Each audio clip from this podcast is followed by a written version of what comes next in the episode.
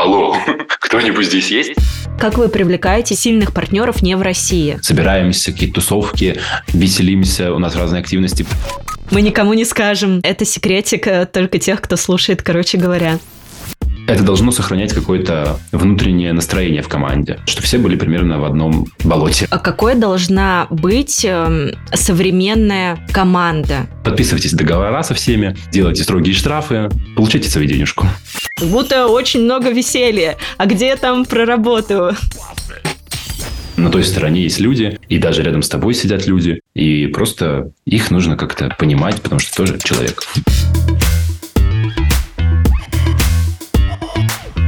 Всем привет! За микрофоном Владлена, основательница маркетингового агентства Wave, и это аудиоверсия четвертого сезона реалити-подкаста «Короче говоря».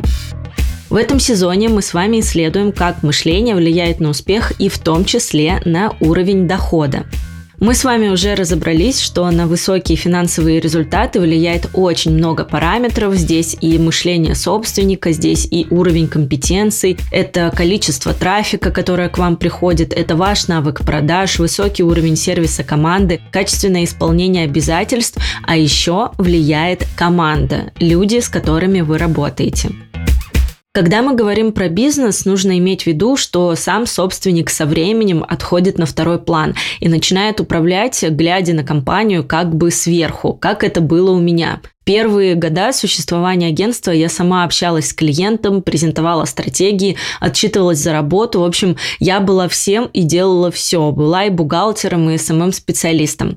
Но спустя два года ситуация изменилась. Я вышла из ведения проектов, и клиенты Wave зачастую даже не знали, кто я. И они приходили не из-за меня, не из-за моего личного бренда, как это часто бывает у компаний, которые выросли из личности основателя. Наши клиенты уже в тот момент приходили просто потому, что команда агентства качественно выполняла свою работу.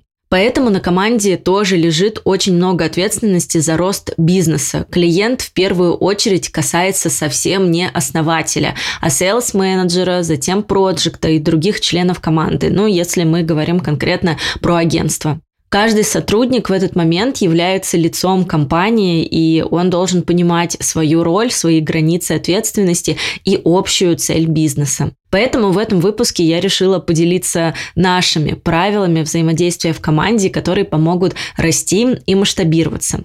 Итак, пункт первый. У нас четкие регламенты и инструкции.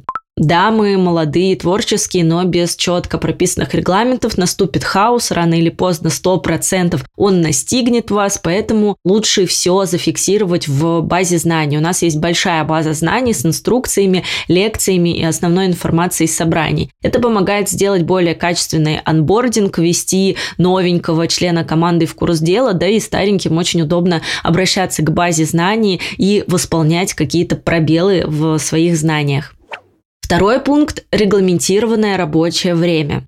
Уже более полугода мы работаем онлайн, а до этого практически все время работали в офисе. Конечно, мы привыкли, что у нас все максимально регламентировано, и нам было важно сохранить этот баланс между работой и личной жизнью и в момент перехода на онлайн-режим. Мы работаем с 10 до 19 с понедельника по пятницу. И я знаю, что в некоторых агентствах работают всегда, независимо от того, это выходные, праздники, это 10 часов вечера или э, 7 утра. Но для нас такой режим абсолютно неприемлемый. Мне кажется, что он рано или поздно приведет команду к выгоранию и стрессу, да и самого собственника в том числе. Поэтому лучше, конечно, регламентировать рабочее время.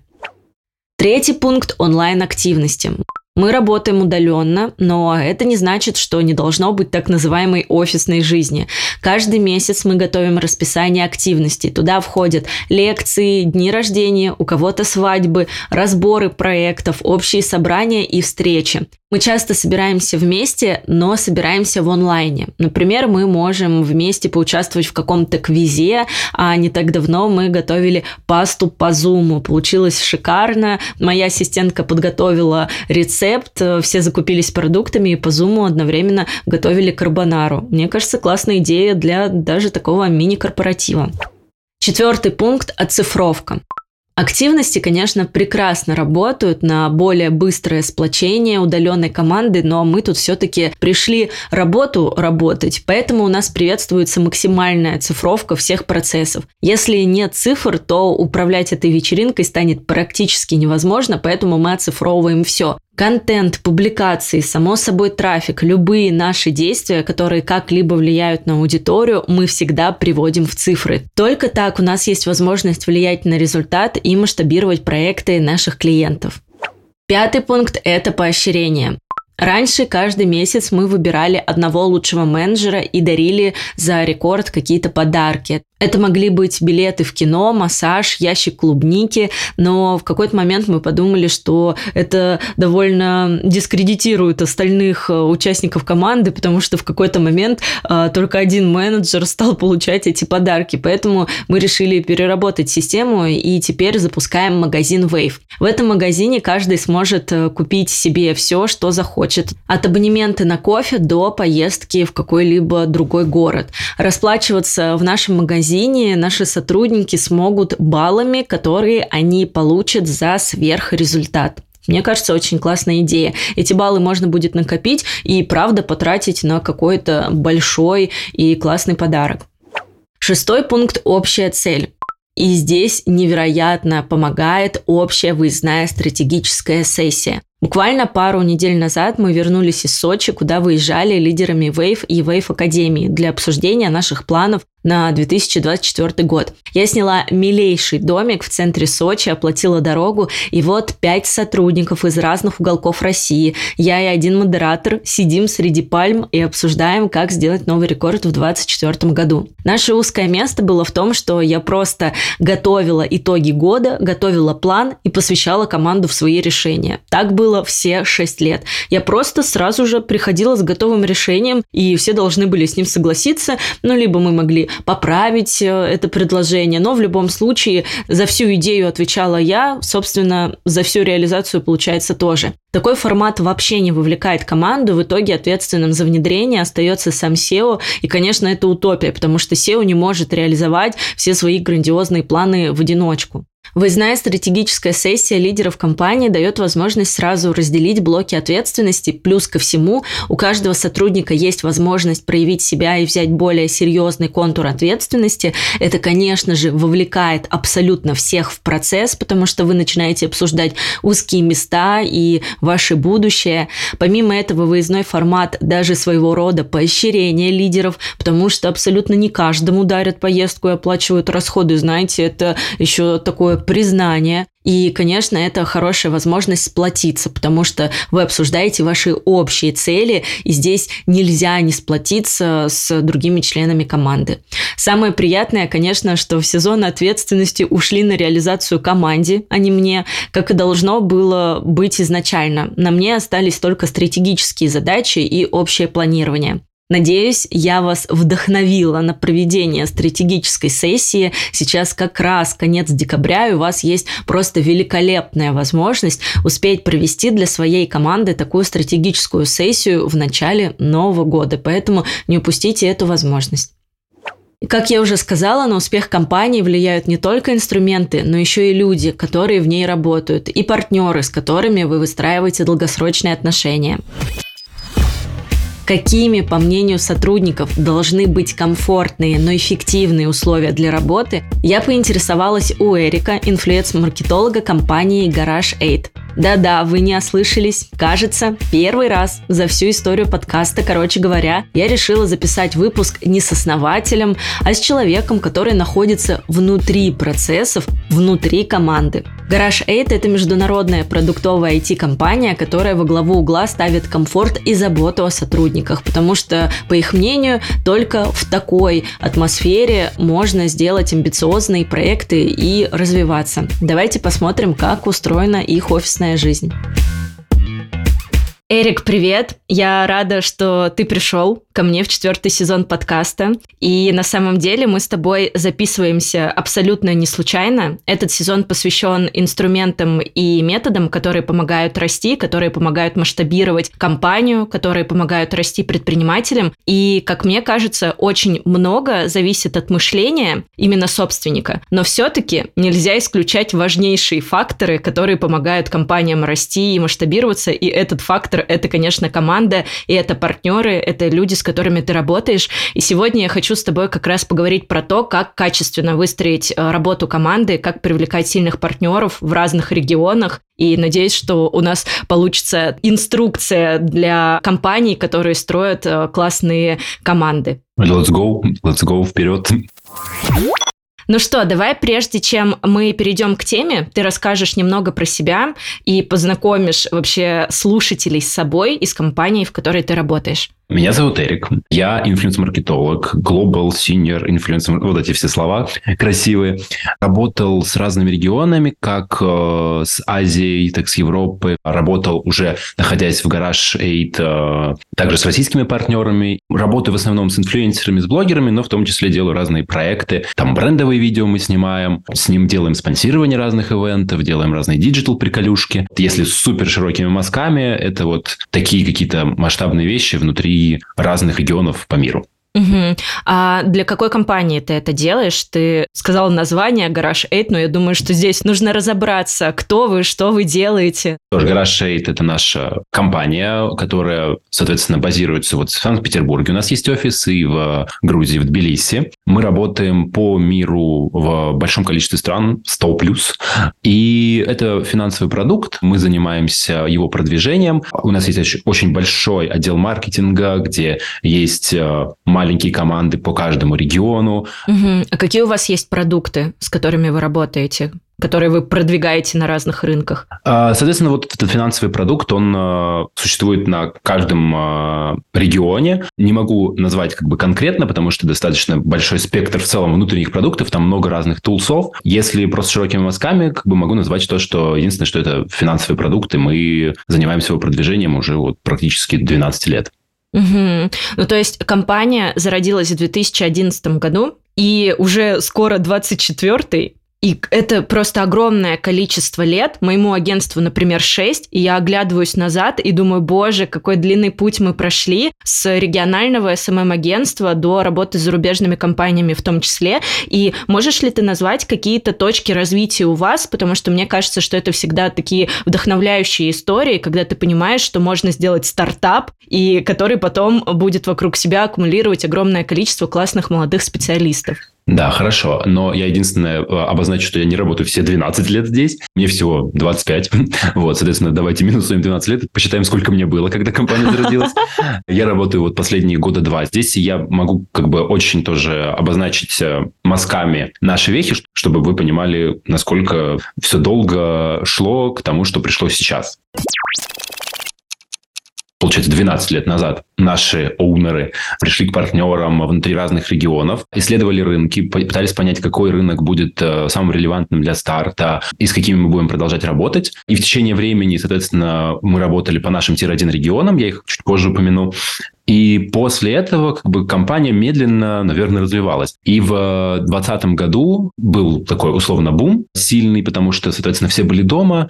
Мы как бы вложили достаточно много усилий в продвижение, и это дало ту самую виральность, ту самую точку отсчета, от которой мы стали как бы лидером в этом плане и занимаем треть рынка. Круто. Давай, наверное, поговорим про команду. Почему мне было интересно сделать запись с вами, потому что если зайти на ваш сайт, то вот вы как будто бы ассоциируетесь с такой молодой развивающейся компанией, и когда я первый раз пообщалась с тобой, то тоже у меня сложился портрет таких молодых, активных, знаешь, прям как будто это команда из какого-то сериала про стартап, где все такие заряженные э, со своей какой-то идеей, у компании есть идеология, и вот как раз-таки у вас на сайте написано, что самое главное – это люди – и это вообще двигатель вашей компании. Вот давай, наверное, поговорим про то, вообще, насколько у вас большая команда и кто стоит за всеми этими направлениями. И еще отдельно интересно узнать, кто у вас в отделе маркетинга. Мы работаем по методу условно agile, как большие, как бы любые IT-компании. То есть спринты, все такое. То есть у тебя, ты моргаешь, у тебя все спринты прошли уже, то есть квартал уже прошел, моргнул, уже два года прошло, ну, то есть как у меня было. Достаточно быстрый темп благодаря этому. И основа agile, да, это люди. И их идея и прозрачность с этими людьми, прозрачность коммуникации очень важна. И среди наших команды, ну, как бы достаточно как бы напополам разделено. Условно, часть компании – это маркетинг, часть компании – это сам продукт. Если я не ошибаюсь по цифрам, то где-то до 600 человек во всей компании. Вау. И, соответственно, внутри, как я тебе уже обозначил, есть продуктовая часть, это условно половина, а другая половина это отвечает больше за маркетинг. Туда входят копирайтеры, моушн-дизайнеры, туда входят э, PPC-специалисты по Фейсбуку, по Гуглу, туда входят э, аналитики, лиды по регионам, инфлюенс-маркетологи, проект-менеджеры, которые отвечают за проекты такие м, на стыке условно, там, диджитал-проекты, офлайн проекты и в каждом регионе есть, соответственно, такая вот команда, где все такие специалисты собраны. Каждый, каждая команда, как маленькое агентство, внутри работает на развитие своего региона.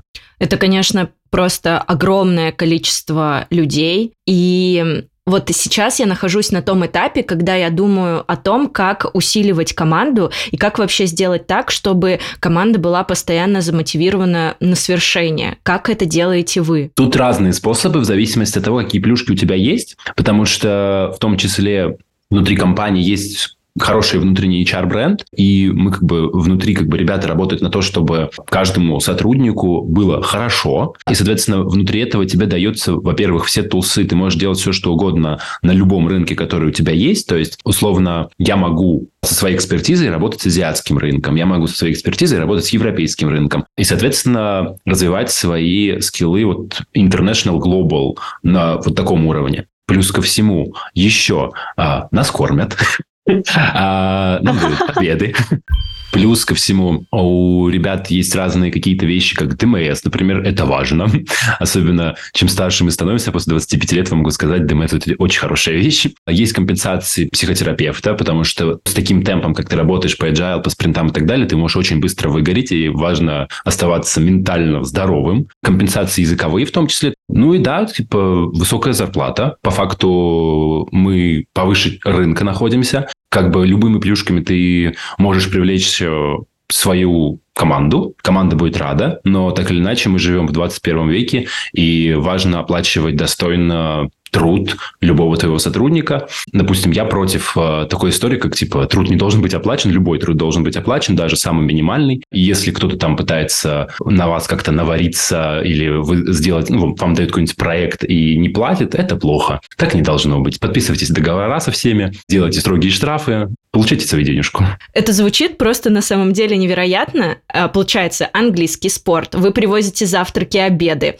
оплачиваются такси, обучение, вот эти все ДМС э, и прочее-прочее. Ну, то есть, как будто бы, вот я сейчас с точки зрения предпринимательства смотрю, что очень часто многие компании начинают внедрять такие плюшки в борьбе против текучки в компаниях. Вот мне интересно, как тебе кажется, у вас это внедрено от силы или наоборот от боли, от ваших возможностей так вести себя с командой, э, с людьми в компании, или от боли, чтобы они не уходили и долго с вами задерживались? Я бы не сказал от боли, потому что эта практика давно уже существует. Соответственно, туда же есть в том числе помощь с релокацией. То есть, э, когда я переезжал э, из Москвы в Тбилиси, мне там помогали, снимали отель на месяц. Я, то есть, жил, искал параллельно квартиру, чтобы спокойно это все было. То есть, и внутри самого комьюнити, то есть, ребята помогают там перевести вещи и так далее. А тут происходит это все от того, что, мне кажется, как работодателю очень важно, чтобы твои сотрудники не думали о каких-то лишних вещах, типа, ой, а как я перевезу вещи через границу?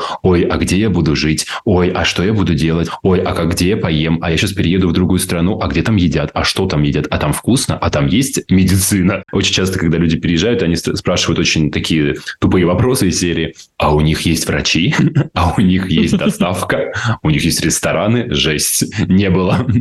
Это, опять же, отвечая на твой вопрос, не про не негативная, как, короче говоря, база э, этих действий, а позитивная, то есть помочь и протянуть условно руку в этом плане и сделать так, чтобы специалист не думал о лишних вопросах, которые бытовые, житейские, действительно забирают очень много времени. Угу. Ну, то есть у вас как будто такая политика, что полностью сотрудники должны быть в максимальном комфорте, и только тогда они будут приносить э, ну, наиболее высокий результат для компании. Да, да, ты абсолютно четко сказал эту мысль, по которой я говорил минуты две. Ну, это очень круто. И, конечно, когда ты э, сам в одиночку развиваешь э, там свое агентство, свою какую-то маленькую компанию, ты, конечно, когда смотришь на компании, э, которые развиваются уже там десяток и, и плюс лет, то ты, конечно, вдохновляешься и хочешь повторить такой же путь, потому что действительно в нынешнее время все-таки люди работают с людьми, и правда в сфере услуг э, и в сфере, э, где большие команды разрабатывают какие-то продукты, в том числе для других людей, все это должно быть так выстроено, чтобы всем было максимально комфортно. Это очень круто, и за этим, конечно, приятно наблюдать. А как э, долго у вас работает один сотрудник? Слушай, ну, я, наверное, скажу очень среднюю какую-то статистику. Года два, наверное, может, три, условно так. Есть ребята, которые работают тут уже 8 лет, то есть они прям чуть ли не с основания, когда компания была супер маленькая. Но в основном, как бы вот так как я тебе рассказал, с 2020 года был такой бум, соответственно, набирались сотрудники, и с этого года а, в основном вот вся команда работает, ну, 2-3 года, наверное. Это довольно хороший на самом деле срок, потому что а, в основном молодые ребята довольно часто меняют а, компании, они могут приходить через три месяца, через полгода уже менять, потому что как будто бы жизнь ускоряется и хочется как можно больше разных каких-то эм, сфер попробовать. Кондукторам хорошо, а шоферу лучше. Я б шофером пошел, пусть меня научат. Вот у меня такой вопрос. Кто у вас в компании занимается комфортом и как раз-таки благополучием команды? Почему я спрашиваю? Потому что я часто видела практику введения таких, таких должностей, как, например, менеджер счастья, который отвечает за счастье сотрудников. Может быть, у вас что-то тоже есть такое красивое? Ну, я могу сказать, наверное, это в целом HR-бренд как таковой. Ребята этим занимаются. Каждая последняя пятница, у нас гаражная пятница, мы собираемся, и у нас какие-то свои активности, активности. А вот в Грузии и в Петербурге, то есть ежемесячно проходят эти активности. Мы собираемся, какие-то тусовки, веселимся. У нас разные активности приводят нам каких-нибудь, вот условно из тех, что я помню ивентов, у нас приводили женщину, девушку, шеф-повара, грузинку с русскими корнями. Она нам рассказывала, как готовить хинкали, хачапури по-аджарски. И мы вместе готовили вот это все. А параллельно пили чачу, конечно же, мы же в Грузии. Также был, э, там, не знаю, различные квизы устраиваются. Ребята любят караоке. Я не люблю караоке, если честно.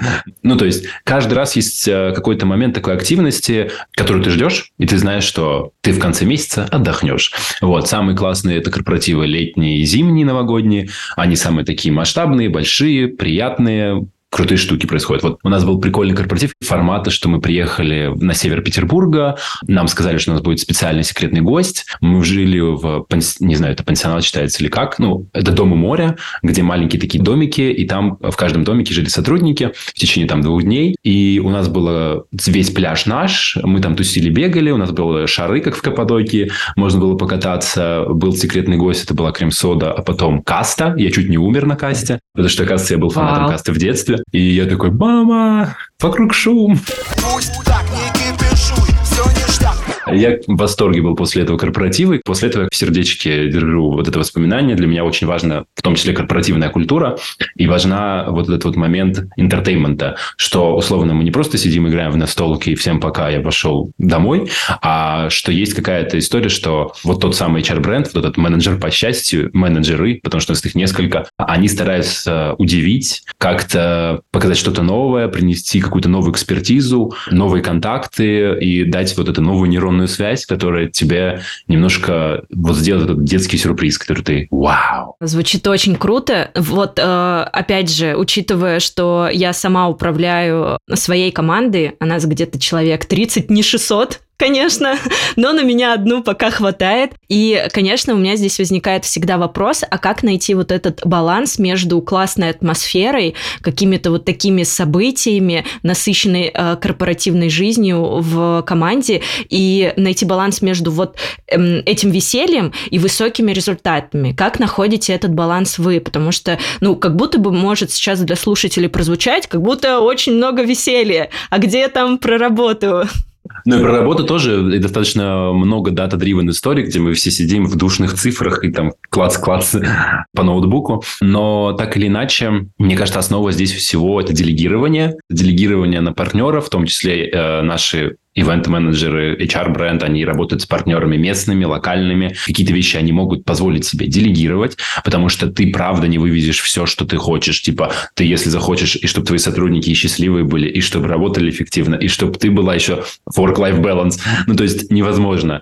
Тут нужно делегировать, то есть нанять какого-то, условно, вот как ты говоришь, менеджера по счастью, человек, который отвечает там условно за бизнес-метрики и кто-то еще, а ты будешь уже более стратегические какие-то вещи делать. То есть это немного делает лида над лидом, лидом погоняет, ну то есть типа многоструктурно и очень еще ухудшает коммуникацию, потому что тебе вот эти 30 человек могут напрямую сказать что-то, а так это будет через сломанный телефон передаваться. Но так или иначе важно просто прослеживать вот эту ниточку прозрачности и стараться ее придерживаться. То есть тогда, возможно, какая-то часть информации не потеряется, но она в любом случае может потеряться.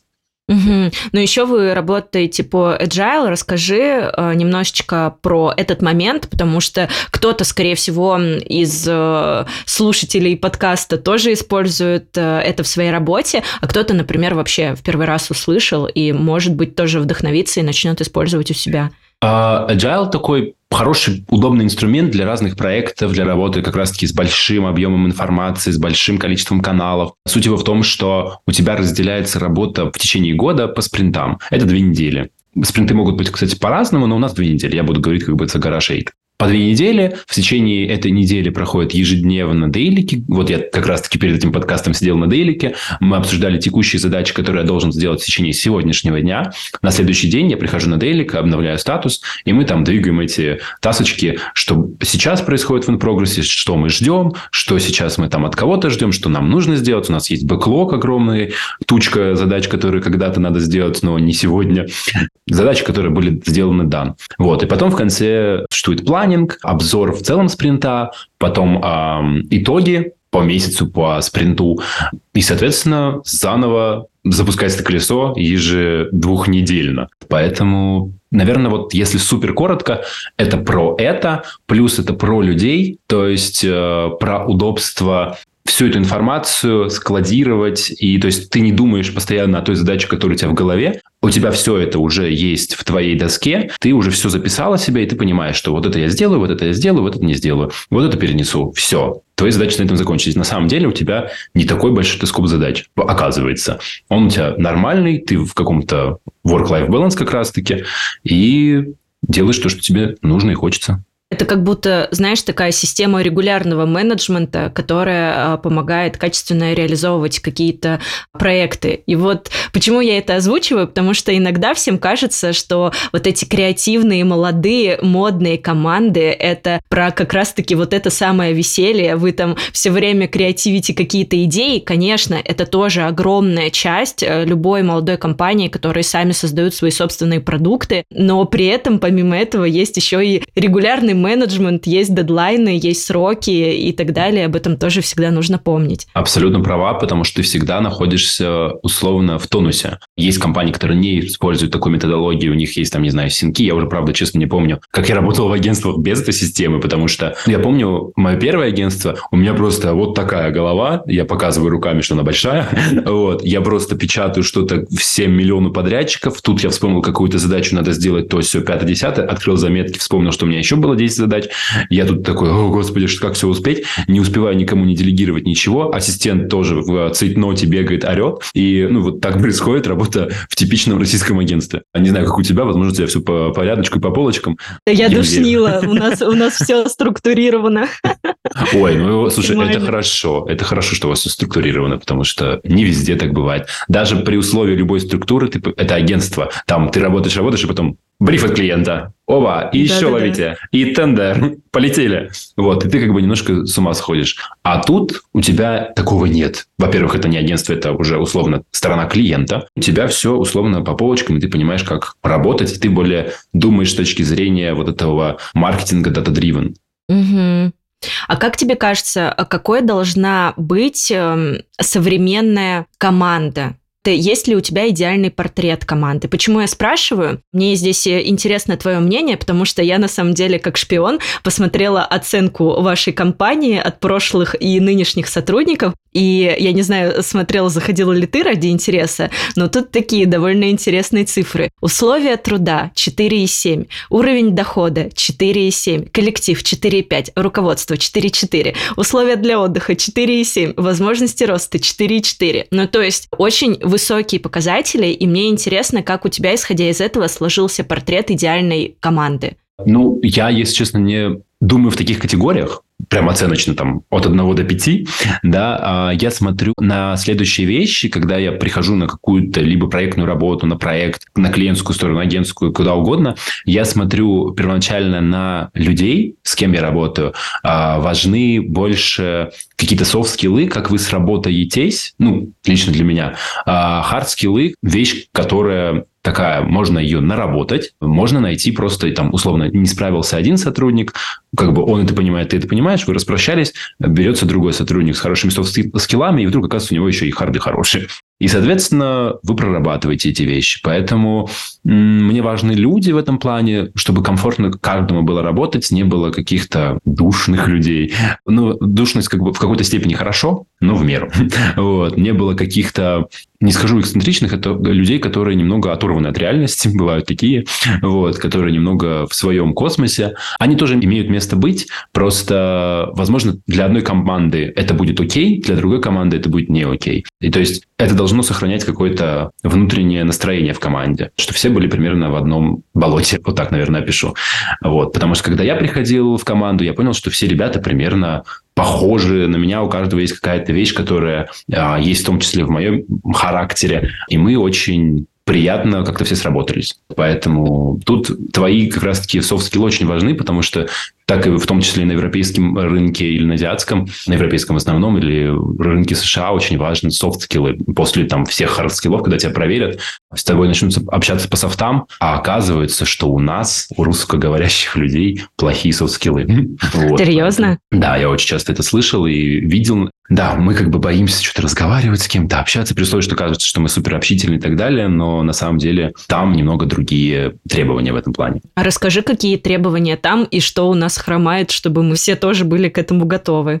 Слушай, я не могу сказать прям scope, что у нас именно хромает. Скажем так, условно, когда ты, допустим, там, senior какой-нибудь, head, lead, кто угодно, пытаешься пойти на рынок Европы, и пойти на рынок США, опять же, ну, в основном на рынок Европы, потому что более реально, нежели США на данный момент, только с твоим русским бэкграундом, ты понимаешь, что ты не дотягиваешь по многим hard skill ам просто именно в моменте собеседований, потому что тебя начинают спрашивать какие-то вещи, а ты этого можешь даже не знать. А в России ты был супер спецом, ты знал все. А оказывается, там тебя просто начинают стращать по этому поводу, просто потому что ты должен был готов быть ко всему. В действительности твоя работа будет проще, чем процесс рекрутинга. Отбора. Да, но до ты должен этот процесс пройти с мечом, э, с чем угодно, с мачете, разбивать все эти задачи. И если ты условно специалист формата инженер, software engineer, то как бы тут прям очень сложно, там всякие алгоритмики и так далее.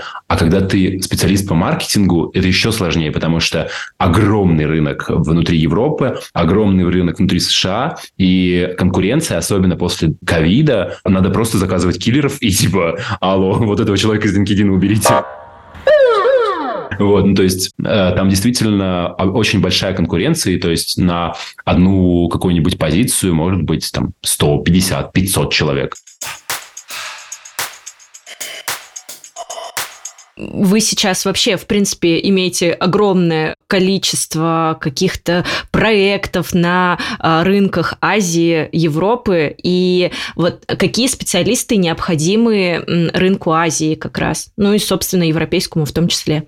Если Азия и Европа, по общему, что везде важно, понятное дело, важны IT-специалисты. IT-специалисты – это волшебная палочка. Тут как бы неважно, что ты делаешь, ты будешь важен в любом случае. Но тут разный формат работы. То есть, если ты уезжаешь в Азию, там, Сингапур, Япония, все, у тебя нет личной жизни, ты работаешь, работаешь, работаешь, зарабатываешь хорошие деньги, но ты только работаешь. Переезжая в Европу, тоже важны IT-специалисты. Насколько я помню, это Германия, Амстердам, Барселона, ну, то вот такие суперцентры IT-компаний, Польша, Кипр. Они стараются себе хантить очень много IT-специалистов из России, Украины, Беларуси, всех-всех-всех-всех-всех-всех товарищей. Маркетинг тут как бы, к сожалению, не так релевантен с точки зрения того, что, а, опять же, как я говорил, это высокая конкуренция. Важны маркетинг-специалисты, и они нужны и постоянно, если ты смотришь какой-нибудь LinkedIn и пролистываешь просто, что происходит на рынке, выкладывается еженедельно, ежедневно по тысяче вакансий по всей Европе. И, соответственно, каждую из них люди как бы дерутся за то, чтобы пройти хотя бы на процесс собеседования. Поэтому там важно себя презентовать,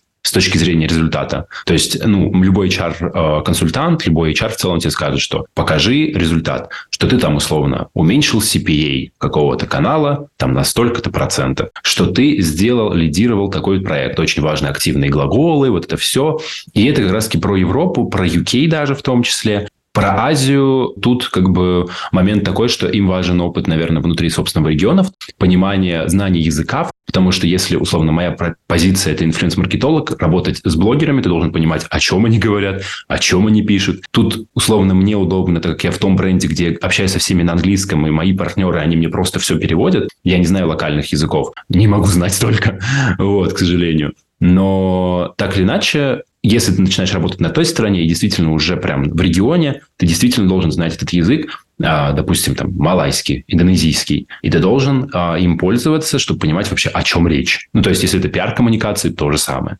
Правильно ли я понимаю, что твоя в этом случае конкретная задача – это искать как раз-таки блогеров или какие-то агентства, которые работают с блогерами, партнериться с ними и таким образом иметь э, каналы для рекламы тех продуктов, которые вы разрабатываете? Да, все верно. То есть в основном я верю в ту историю, что нужно как можно больше себе собирать партнеров разных, менять их периодически, там раз в два года, раз в три года, и находить какие-то новых, как международных, так и локальных, потому что есть разные плюсы, минусы разной стороны этих медалей. Соответственно, ручками я тоже в том числе ищу каких-то блогеров. Если я понимаю, что они нам супер релевантны, никто мне их не предлагал, вот, то как бы мне не проблема написать им на почту, написать на WhatsApp или куда угодно их менеджеру, чтобы получить хотя бы понимание, что это за блогер, его статистику и так далее. Ну, то есть какие-то супер операцион... не операционные, но такие ручками вещи, получить от них я могу без проблем. Угу. А кого ты в этом случае как раз-таки именуешь партнером? Вот мне это интересно, потому что обычно э, такие слова используют, ну, когда одна компания партнерится с какой-то другой. Ты имеешь в виду прям партнерство с какой-то другой компанией, которая находится за рубежом, правильно понимаю? В целом, да, просто, допустим, у тебя агентство, и ты угу. тоже посчитаешься партнером. Ты не считаешься рабом, э, который сделай то, принеси сегодня, дедлайн вчера. Ты не этот формат, ты партнер. Там на той стороне тоже люди, там тоже команда. И они работают, получают примерно такую, даже такую же зарплату, как ты. Но у них еще миллион клиентов. И, соответственно, Тут я партнерами называю любые агентства, как международные, так и локальные, которые помогают мне в достижении моих целей. Там моя цель, типа, улучшить там перформанс, увеличить бренд awareness или удержать бренд awareness. И с ними в прозрачном диалоге мы выстраиваем такую коммуникацию. И с самого начала, когда я выстраиваю отношения с партнерами такого рода, я им говорю, товарищи, вы у меня партнеры, вы не агентство, которое мы не в рабовладельческом века сейчас живем, вы равноценны мне, я равноценен вам. И у нас диалог. Но иногда приходится писать, типа, коллеги, асап, принесите срочно. Вот. Но это как бы издержки уже. И я делал даже внутри воркшоп э, нашей команды, нашего бренда, э, что я сравнивал отношения, допустим, с девушкой или с парнем, то же самое отношение с э, любым партнером, клиентом и так далее. Потому что вы по факту равноценны друг другу, и вы выстраиваете диалог. Да. Я с тобой так согласна. Я очень часто читаю лекции как раз-таки на тему того, как нужно себя вести с клиентом, и очень многие совершают ошибку, когда, например, компания возвышается над клиентом. Бывает такой вид отношений. Бывает, когда клиент возвышается над, например, там в этом случае агентством, и такое бывает, но нужно, чтобы были на равном. У нас даже на сайте написано, что мы партнеры компании и брендов, потому что мы вместе в этом случае идем к реализации какой-то цели. Вот мне здесь интересно, как вообще отличается агентский рынок, наверное, рынок вот таких компаний, с которыми ты сотрудничаешь, от российского рынка. В чем такие глобальные отличия? Увидел ли ты их или, может быть, все абсолютно так же? Слушай, отличий миллион, миллион деталей, но я могу просто начать рассказывать, и мы тут с тобой на 8 часов сядем. Ну, ну давай чуть-чуть, если что, я буду тебя останавливать, потому что это всегда интересно, и ты думаешь, так, что же я могу у них перенять? Что точно нельзя делать и не стоит в рамках того, если ты партнер как агентство, допустим, вот недавно не были кейсы, я выходил к разным партнерам, вот российским, европейским и азиатским. И, допустим, это был как формат тендера. Я спрашивал, типа, нам нужно то-то, то-то. А, там, условно, PR-retainer, influence-retainer и так далее. Вы должны нам приносить ежемесячно столько-то, столько-то. Я проводил встречу, рассказывал о бренде, агентство рассказывало о себе, и мы как бы решали свои next steps. По нашему workflow мы работаем так. Мы себя презентуем, агентство себя презентует, после агентство уходит, подготавливает э, предложение, и после мы либо подтверждаем, либо отклоняем, и как бы, и, либо их используем в следующий раз, либо вообще не используем. Ну и там подписание договора. Но, допустим, российский рынок. В чем отличия начинаются? У нас всего два или три агентства, которые требуют, чтобы им платили за участие в тендере. Я могу назвать одно, это «Восход», креативное агентство. Они, ребята, крутые, но был кринж, когда мы работали, но это такое, маленькие детали рынка. И есть еще пара агентств, я честно не вспомню. Вот. Но именно то, что касалось, с чем я напрямую работал, могу говорить. Допустим, в Европе очень часто именно глобальные агентства требуют 5 тысяч, 6 тысяч евро чисто за time spent подготовить пропозал. Это в целом окей, если у тебя есть а бюджет, желание и время. Они в целом могут подготовить, но ты как бы покупаешь кота в мешке. То есть ты либо покупаешь это, либо нет. У некоторых есть эксклюзивно подписанные блогеры в России. Тоже есть часть, большая часть агентств, которые эксклюзивно под себя подписывают блогеров и делают там партнерство, может быть. Но так или иначе, это такое отличие. А в Азии, например, у них вообще нет никаких эксклюзивов. У них просто есть свои какие-то внутренние системы, парсеры разных блогеров, а ты спрашиваешь их, товарищи, пришлите мне там 5-10 лиц, чтобы я вообще понимал, с кем мы можем работать, кто вам ответит, с кем вы уже контактируете. Они такие, мы не можем прислать, мы пришлем только тех, кто мы думаем, но они могут отказаться. Ну, то есть, тебе могут продать 100 супер топовых каких-то блогеров, ты их покупаешь, а когда дело начнется касаться именно реализации, все пойдет не так. А, ты просто такой, а это не те блогеры, которых я покупал. А тебе говорят, а мы уже вам говорили, возможно, они не будут с вами сотрудничать. И это возможно, и это окей. Просто ты как бы уже заранее на это согласен. То есть у них нет никаких эксклюзивов, и как бы это просто обыденность рынка и разность, например, азиатского рынка от европейского, что тебе могут миллион всего пообещать, Типа, мы найдем того блогера, мы сделаем это, мы подберем 150-200 тысяч человек, мы сделаем 105 задач. Когда дело начнется касаться реализации, ты начинаешь видеть, что никто ничего не делает. Ты просто каждый день пишешь, коллеги, где апдейт? Коллеги, вот я сейчас буквально с утра, где апдейт? У меня конец месяца, а мне нужно выпустить еще там 6, 7, 8, 10 публикаций. Где что? Где? Ой, этот заболел, этот не отвечает. Это... А, я... а как, почему я сейчас об этом узнаю? И у меня все как бы подкипает, и я как бы немножко в гневе. Но мы как бы все люди все понимаем, поэтому я такой, окей, просто типа либо сегодня, либо никогда, либо мы вам не платим вот ваши оставшиеся 50% постпеймента. Поэтому они как-то сразу начинают работать, сразу такие, ой, а все все прислали. Поэтому это вот азиатский рынок.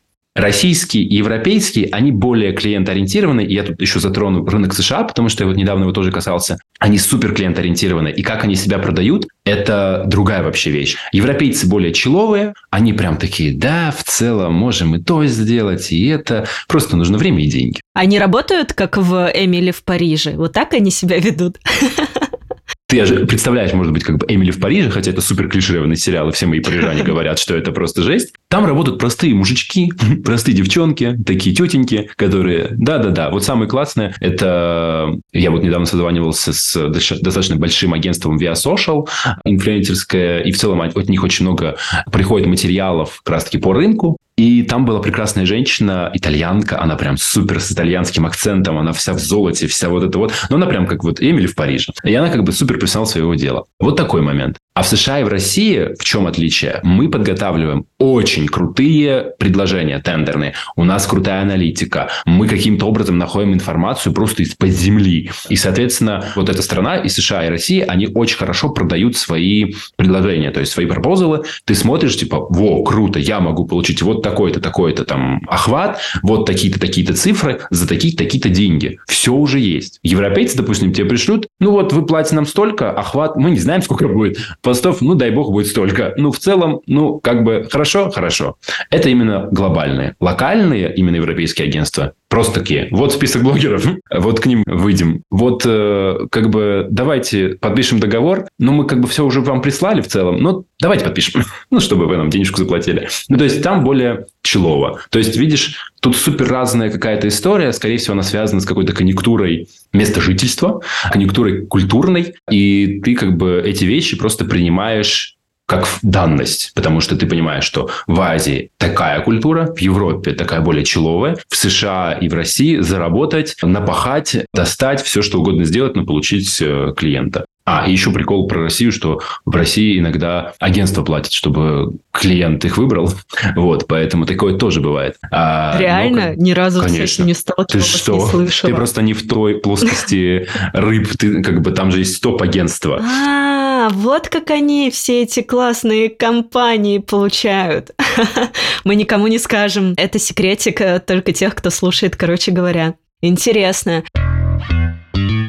Ну вот мне на самом деле как будто понятно, как договориться с сильными партнерами в России. Как минимум вы говорите на одном языке, вы понимаете, как работает рынок. Вас э, при том, скорее всего, связывают какие-то полузнакомые, приятели и так далее, и договориться здесь легче. И вот здесь возникает вопрос, как вы привлекаете сильных партнеров не в России? Вот, это как раз-таки самая главная сложность, потому что, условно, до этого я работал в России, я абсолютно знаю весь нетворкинг э, внутри, я знаю, кто там топ-менеджеры там, сям, пятом, десятом агентстве, в том клиенте, в том клиенте, но когда я выхожу в азиатский регион, я просто такой, алло, кто-нибудь здесь есть? То есть, у меня нет офлайн тач ни с кем. Я не ездил ни разу ни в один регион, к сожалению, большому моему, а чтобы познакомиться хотя бы с кем-то. И, соответственно, мне нужно с нуля собирать всю информацию. И ты начинаешь искать внутри различных э, просто сообществ, форумов, топов, а, в Инстаграме просто, в LinkedIn. Ты начинаешь искать партнеров, подпартнеров. Я знаю какие-то главные глобальные агентства, у них есть свои подагентства. И ты начинаешь каждому просто писать, стучаться везде, узнавать вообще какие-то детали. И с таким образом, спустя условно, наверное, два или три месяца, как я пришел в агентство, у меня наработала сетка условно в одном регионе из 6-7 партнеров агентств разных. То есть они разные по формату, по контрактам, но это ежемесячные партнеры, которые постоянно приносят тебе контент, постоянно приносят тебе там перформанс, а, охват и так далее. Вот с ними мы продолжаем, условно, до сих пор работать. И как бы мы уже на каком приятном а, общении. Вот. И они иногда могут а, тебе посоветовать другого партнера, потому что, условно, не справляются с этой частью, скопом работ, и они скажут, вот есть такой вот партнер. Это в целом возможно, если у них там есть, нет внутреннего capacity, у них есть партнерские отношения тоже. Вот, поэтому тут как бы такая история. Продолжение темы команды, вот мне всегда интересно, как э, крупные компании проводят анбординг, как вообще погружают новеньких членов команды в, в компанию, в, может быть, даже в новую профессию. Почему э, для меня это такая больная тема? Потому что мы как раз тоже на таком этапе роста, и я каждый раз пытаюсь придумать э, систему анбординга таким образом, чтобы все сразу влились. И я понимаю, что сделать это идеально невозможно. И мне вот здесь интересно понять, как крупные компании это реализуют у себя. Ну, тут надо посмотреть от твоего ресурса. Я так понимаю, это агентство, и у агентства самый главный ресурс, которого его мало, это время. И тебе нужно, чтобы сразу сотрудник начал перформить, что-то делать. А тут... Да, сразу результат. Нет, Угомонись. Успокойся. Нет, дай человеку время понять. А, во-первых, потому что когда я приходил, у меня было так. И приехал в Петербург познакомиться с компанией, с командой и все узнать, почувствовать как бы офлайн. И, соответственно, мне прислали просто инструкцию, куда прийти, кто меня встретит, что мне дадут. То есть, мне дали там пропуск, ноутбук, показали команду, познакомили со всеми и дали такой Google Doc, достаточно обширный, познакомиться с какими-то основными вехами про компанию как раз-таки, узнать больше про agile, как работать на внутренних системах.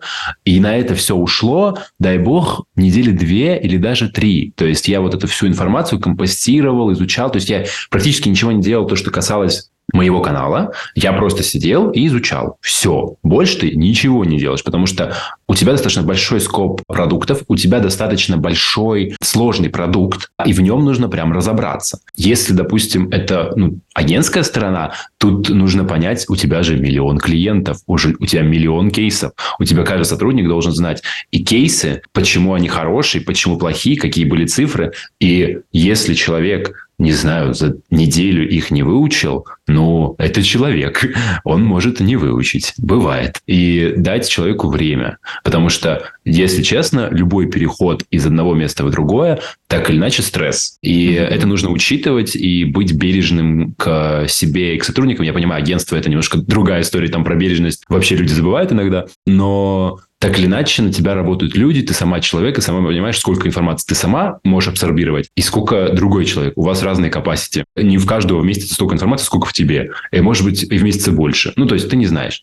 И, может быть, ну, мне, допустим, спустя две недели с половиной я уже понял, что я устал от всего этого изучения, я уже понял, я хочу идти в практику и начать что-то делать. Соответственно, после этого я начал нарабатывать как раз-таки вот эту вот партнерскую базу. И как раз-таки это стало стартом моей работы. Поэтому, наверное, очень важно как раз-таки дать время, а заказать обед в первый день твоему сотруднику. Накормить. Я поняла, я поняла. Все э, через еду. Все как в отношениях, действительно.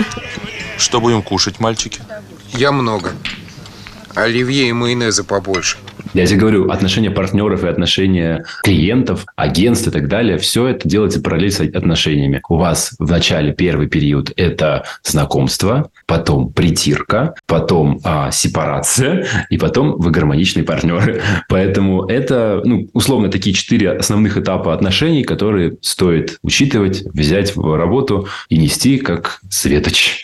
Какая интересная мысль, ты абсолютно прав. Потом, скорее всего, у вас может быть кризис, кризис, и если вы его решили, то вы перешли на новый уровень, и, возможно, этот сотрудник стал там, не знаю, тем лидом или руководителем или кем-нибудь там еще. И вот таким образом получается рост сотрудника внутри компании. Круто. А он может еще влюбиться в другое агентство и э, может. не сказать тебе об этом, все что угодно сделать, а потом вы об этом узнаете, у вас грустное расставание. Ну, то есть разные бывают сценарии, ну, то есть, а параллели абсолютно одинаковые. Это человеческий человеческие отношения, и эти человеческие отношения, а, самое важное просто их учитывать. То есть на той стороне есть люди, и даже рядом с тобой сидят люди, и просто их нужно как-то понимать, потому что тоже человек. Супер.